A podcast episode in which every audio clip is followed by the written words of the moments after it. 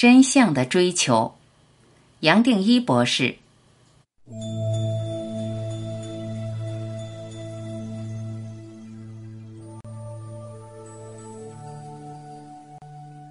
转泪点这本书，其实也可以称为是真相的追求。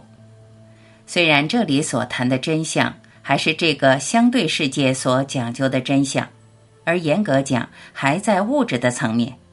无论多么细微，还是离不开物质。但是，你我对真相的这种追求，其实就像剑一样的，早晚会穿透人间。我会选择在这个时候来谈论为实的真相，其实也和人心追求真相的需求是有关的。毕竟，我不希望年轻的一代浪费他们的聪明，把注意力集中在从一个境界到另一个境界的改变，而就这么把人生最宝贵的几十年耽误过去。在我看来，任何发展，不管多伟大或多神秘。带来的最多只是生活或物质层面的便利和突破，对整体其实是没有代表性的。这些发展也还是要和你我灵性的成长同步。如果物质层面的发展不均衡，让灵性的脚步配合不上，那么迟早还是会透过破坏或毁灭，让我们又要从零开始，再一次重新恢复平衡。其实我在真元一早就想把这些观念带出来，但觉得时候还不到，也就把其中一部分删掉了。后来虽然也透过演讲或其他方式陆续转达出来，但并不算是真正公开。现在我想时机是成熟了。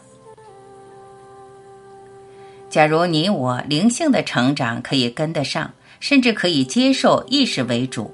也就是意识优先的观点，而可以接受物质本身就是意识的展现，那么我们在地球的发展才可能达到真正的均衡。意识自然会让物质跟上它的脚步，而我们所需要的自然会到来。就在我们现在有的宇宙，已经有数不完的文明是在这种平衡的状态。这些文明一直在等着地球的人类加入他们的行列，而不再带来破坏。不光在太空是如此，就是在地球，假如你可以接受，现在其实有数不完的众生或聪明正在和人类共生存，相信你也就可以体会到人类整体的愤怒、不快乐、烦恼、霸道、占有欲。已经对这些生命带来威胁和各种负面的影响。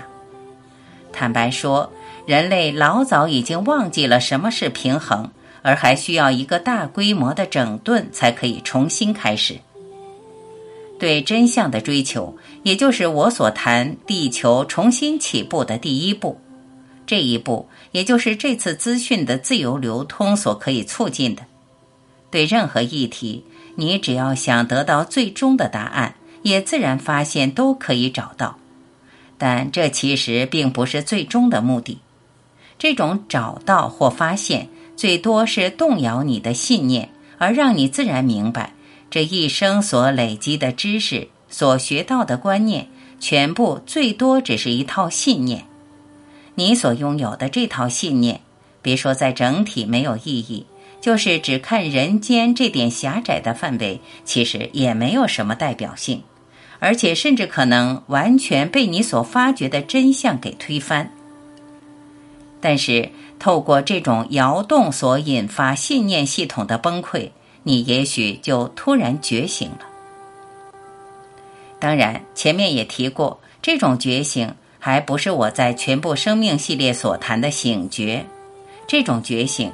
指的是你过去认为靠得住的架构受到了撼动，然而这样的经过自然会引导你继续寻、继续找，早晚会让你投入为食这一条没有回头路的路。摘自《转泪点》。